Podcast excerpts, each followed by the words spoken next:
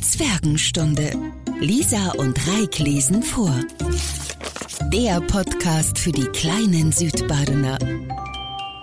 Des Kaisers neue Kleider. Vor vielen, vielen Jahren lebte ein Kaiser, der so ungeheuer viel auf neue Kleider hielt, dass er all sein Geld dafür ausgab, um recht geputzt zu sein. Er kümmerte sich nicht um seine Soldaten, er kümmerte sich nicht um Theater und liebte es nicht in den Wald zu fahren, außer um seine neuen Kleider zu zeigen. Er hatte einen Rock für jede Stunde des Tages und ebenso wie man von einem König sagt, er sei im Rat, so sagte man hier immer, der Kaiser ist in der Garderobe. In der großen Stadt, in welcher er wohnte, ging es sehr munter zu. An jedem Tage kamen viele Fremde an und eines Tages kamen auch zwei Betrüger, die gaben sich für Weber aus und sagten, dass sie das schönste Zeug, was man sich denken könne, zu weben verständen. Die Farben und das Muster seien nicht allein ungewöhnlich schön, sondern die Kleider, die von dem Zeuge genäht wurden, sollten die wunderbare Eigenschaft besitzen, dass sie für jeden Menschen unsichtbar seien der nicht für sein Amt tauge oder der unverzeihlich dumm sei. Das wären ja prächtige Kleider, dachte der Kaiser. Wenn ich solche hätte, könnte ich ja dahinter kommen, welche Männer in meinem Reiche zu dem Amte, das sie haben, nicht taugen. Ich könnte die Klugen von den Dummen unterscheiden. Ja, das Zeug muss sogleich für mich gewebt werden. Er gab den beiden Betrügern viel Handgeld, damit sie ihre Arbeit beginnen sollten. Sie stellten auch zwei Webstühle auf, taten, als ob sie arbeiteten, aber sie hatten nicht das geringste auf dem Stuhle. Trotzdem verlangten sie die feinste Seide und das prächtigste Gold. Das steckten sie aber in ihre eigene Tasche und arbeiteten an den leeren Stühlen bis spät in die Nacht hinein. Nun möchte ich doch wissen, wie weit sie mit dem Zeuge sind, dachte der Kaiser, aber es war ihm beklommen zumute, wenn er daran dachte, dass der, welcher dumm sei oder schlecht zu seinem Amte tauge, es nicht sehen könnte. Nun glaubte er zwar, dass er für sich selbst nicht zu fürchten brauche, aber er wollte doch erst einen anderen senden, um zu sehen, wie es damit stehe. Alle Menschen in der ganzen Stadt wussten, welche besondere Kraft das Zeuge habe, und alle waren begierig zu sehen, wie schlecht oder dumm ihr Nachbar sei. Ich will meinen alten, ehrlichen Minister zu den Webern senden, dachte der Kaiser. Er kann mich am besten beurteilen, wie das Zeug sich ausnimmt, denn er hat Verstand und keiner versieht sein Amt besser als er. Nun ging der alte, gute Minister in den Saal hinein, wo die zwei Betrüger saßen und an den leeren Webstühlen arbeiteten.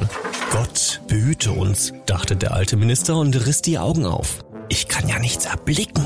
Aber das sagte er nicht. Beide Betrüger baten ihn, näher zu treten und fragten, ob es nicht ein hübsches Muster und schöne Farben seien. Dann zeigten sie auf den leeren Stuhl und der arme alte Minister fuhr fort, die Augen aufzureißen, aber er konnte nichts sehen, denn es war nichts da.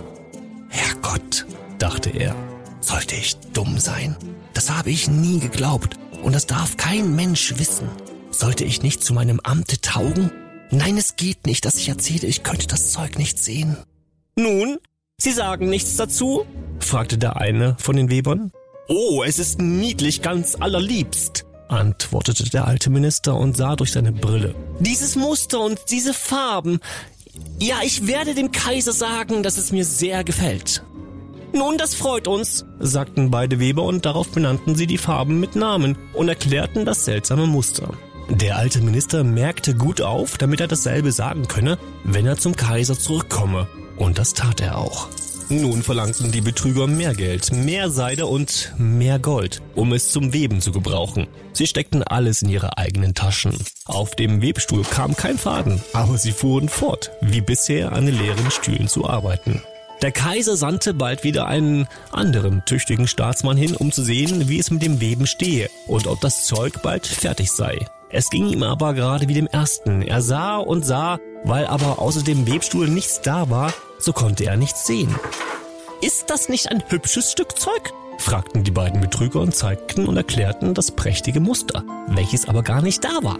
Dumm bin ich nicht, dachte der Mann. Es ist also mein gutes Amt, zu dem ich nicht tauge. Das wäre seltsam genug, aber das muss man sich nicht merken lassen.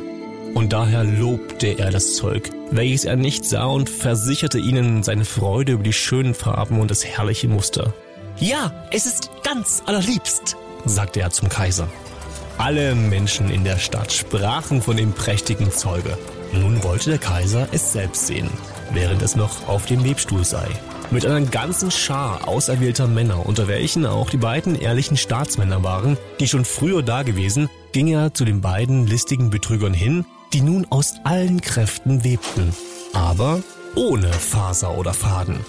Ja, ist das nicht prächtig? sagten die beiden ehrlichen Staatsmänner. Wollen seine Majestät sehen, welches Muster, welche Farben? Und dann zeigten sie auf den leeren Webstuhl, denn sie glaubten, dass die anderen das Zeug wohl sehen könnten. Was? dachte der Kaiser. Ich sehe gar nichts. Das ist ja schrecklich. Bin ich dumm? Tauge ich nicht dazu, Kaiser zu sein? Das wäre das Schrecklichste, was mir begegnen könnte.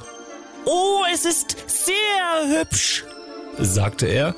Es hat meinen allerhöchsten Beifall. Und er nickte zufrieden und betrachtete den leeren Webstuhl. Er wollte nichts sagen, dass er nichts sehen könne. Das ganze Gefolge, was er mit sich hatte, sah und sah, aber es bekam nicht mehr heraus als all die anderen. Aber sie sagten gleich wie der Kaiser, Oh, das ist hübsch. Und sie rieten ihm, diese neuen, prächtigen Kleider das erste Mal bei dem großen Feste, das bevorstand, zu tragen. Es ist herrlich, niedlich, ausgezeichnet, ging es von Mund zu Mund und man schien allseits innig erfreut darüber. Der Kaiser verlieh jedem der Betrüger ein Ritterkreuz, um es in das Knopfloch zu hängen und den Titel Hofweber. Die ganze Nacht vor dem Morgen, an dem das Fest statthaben sollte, waren die Betrüger auf und hatten über 16 Lichter angezündet. Die Leute konnten sehen, dass sie stark beschäftigt waren, des Kaisers neue Kleider fertig zu machen. Sie taten, als ob sie das Zeug aus dem Webstuhl nähmen, sie schnitten die Luft mit großen Scheren, sie nähten mit Nähnadeln ohne Faden und sagten zuletzt, Sie nun sind die Kleider fertig. Der Kaiser mit seinem vornehmsten Beamten kam selbst und beide Betrüger hoben den einen Arm in die Höhe, gerade als ob sie etwas hielten und sagten, Seht, hier sind die Beinkleider, hier ist das Kleid, hier ist der Mantel. Es ist so leicht wie Spinnwebe. Man sollte glauben, man habe nichts auf dem Körper. Aber das ist gerade die Schönheit dabei. Ja, sagten alle Beamte aber sie konnten nichts sehen, denn da war nichts. Belieben seine kaiserliche Majestät ihr Kleider abzulegen? sagten die Betrüger. So wollen wir ihnen die neuen hier vor dem großen Spiegel anziehen.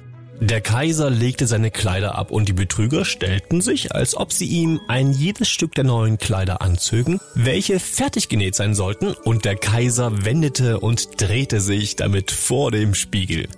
Ei, wie gut sie kleiden, wie herrlich sie sitzen, sagten alle. Welches Muster, welche Farben, das ist ein kostbarer Anzug.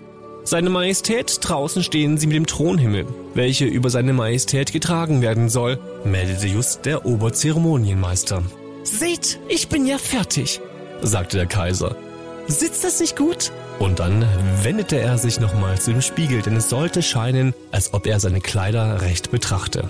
Die Kammerherren, welche die Schleppe tragen sollten, griffen mit den Händen gegen den Fußboden, als ob sie die Schleppe aufhöben. Sie gingen und taten, als hielten sie etwas in der Luft. Sie wagten es nicht, es sich merken zu lassen, dass sie nichts sehen konnten. Und so ging der Kaiser unter dem prächtigen Thronhimmel und alle Menschen auf der Straße und in den Fenstern sprachen, wie sind des Kaisers neue Kleider unvergleichlich. Welche Schleppe er am Kleider hat, wie schön sie sitzt. Keiner wollte es sich merken lassen, dass er nichts sah, denn dann hätte er ja nicht zu seinem Amte getaugt oder wäre sehr dumm gewesen. Keine Kleider des Kaisers hatten solches Glück gemacht als diese. Aber, aber, aber er hat ja gar nichts an, sagte endlich ein kleines Kind. Hört die Stimme der Unschuld, sagte der Vater, und der eine zischelte dem anderen zu, was das Kind gesagt hatte. Aber er hat ja gar nichts an, rief zuletzt das ganze Volk. Das ergriff den Kaiser, denn das Volk schien ihm recht zu haben, aber er dachte bei sich, nun muss ich aushalten und die Kammerherren gingen und trugen die Schleppe, die gar nicht da war. Die Zwergenstunde mit Lisa und Reik, der Podcast für die kleinen Südbadener.